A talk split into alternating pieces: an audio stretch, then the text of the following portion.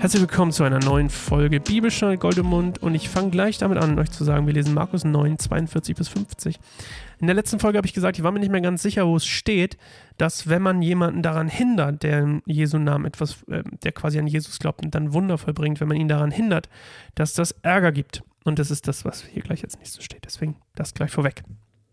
Also, Wer aber einen von diesen gering geachteten, die an mich glauben, zu Fall bringt, der käme noch gut weg, wenn man ihm einen Mühlstein um den Hals legen und ihn damit ins Meer werfen würde. Das war darauf bezogen.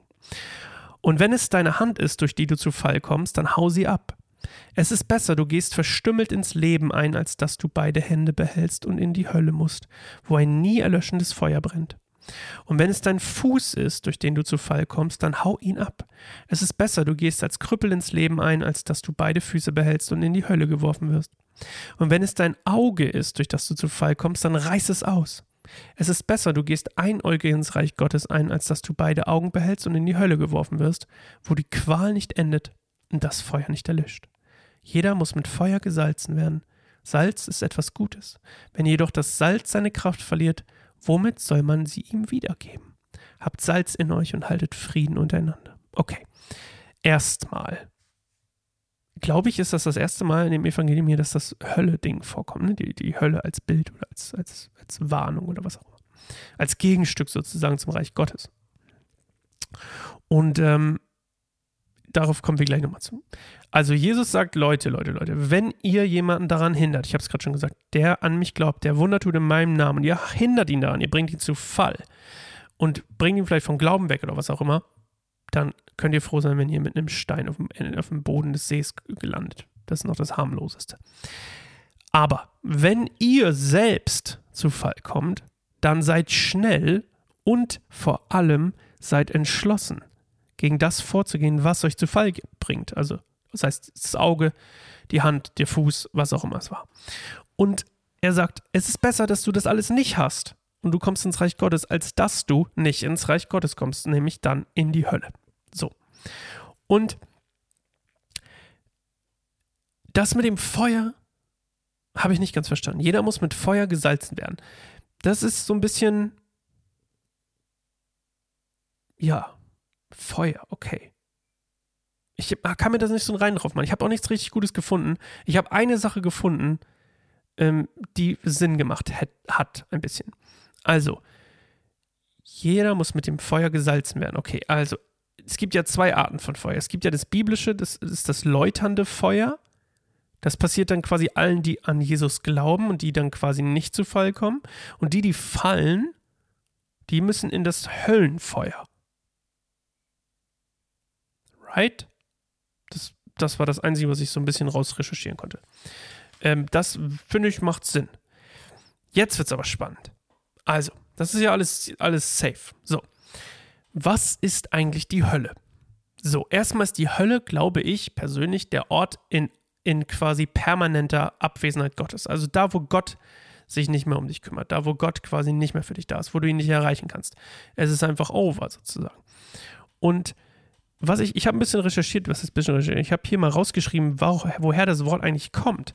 Es ist nämlich Hölle, ist nämlich im Urtext griechisch Ge, Gehenna.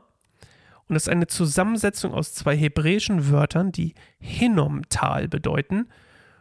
Ähm, das war ein Ort südlich von Jerusalem. Und da wurden einst vor ein paar, paar, paar Jährchen ähm, den Gott Baal zu Ehren Kinder geopfert. So, das war das, was die Leute wussten. So, okay. An diesem Ort in, im Hinnomtal, also die Zusammensetzung aus den Wörtern, Hinnomtal, war quasi die Hölle, weil dort Kinder geopfert wurden. Das ist sogar der Mythos dahinter gewesen. So, und zwar Baal, also dem, dem Gott, dem Falschen. und dann später zu Josias Zeiten war dort ein ständiges Feuer, weil da eine Müllhalde war. Und weil da so viel Ungeziefer und Würmer und so drin waren in dem, in dem Müll, wurde das, der ganze Müll einfach quasi immer verbrannt. Da war ständig ein Feuer und es wurde immer verbrannt. Und daher kommt das quasi so dieses Bild vom Wurm und vom Ungeziefer und von der Hölle, dem Feuer etc. und dem Opfer und diesem bösen, bösen, mystischen Ort. Und quasi der Wurm steht stellvertretend für die innere Qual im Menschen, in der Hölle und das Feuer steht für die äußere Qual. Das heißt übersetzt, die Hölle ist ein unaufhör eine unaufhörliche Qual und ein ewiges Verstoßensein von Gott. Na, das klingt doch kacke. Da hätte ich keinen Bock drauf. Und dann laufen natürlich Leute durch die Stadt und sagen, kehrt um. Und die haben recht, natürlich haben sie recht. Das ist ja die Frage, ob es ankommt, aber es stimmt. Wir müssen umkehren von dem, wo wir sind. Wir müssen umkehren und glauben. Weil Jesus uns selbst vor der Hölle warnt. Jetzt können wir sagen, ja, naja, ähm, naja, ich weiß es nicht, wie viele Chancen wir haben. Ich weiß nicht, wann der Punkt gekommen ist, an dem es kein Zurück mehr gibt. Jesus selbst nennt es ja auch eigentlich, wo der Punkt ist, wenn man nämlich den Heiligen Geist lästert, weil man sich dadurch die Chance auf Umkehr und Glaube verwehrt, weil der Heilige Geist dafür sorgt, dass wir glauben und umkehren können. Wenn wir uns also komplett gegen ihn stellen, können wir irgendwann nicht mehr umkehren und glauben. Aber ich weiß nicht, wie das, wann der da das Limit erreicht ist. Das weiß ich nicht. Und ich will es auch gar nicht rausfinden. Ich glaube einfach lieber, nicht aus Angst oder so, ich mag es einfach. Ich finde Gott ist einfach ein Dufte. Und ähm, trotzdem. Sehr intensive Bibelstelle, finde ich. Sehr intensiv. Sehr direkt. In your face. Schön. Das war Markus 9. Nächstes Mal lesen wir Markus 10. Da geht es wieder um was ganz anderes. naja, nicht ganz anders, sondern ein bisschen. Okay. So. Bis dahin. Gehabt euch wohl. Tschüss.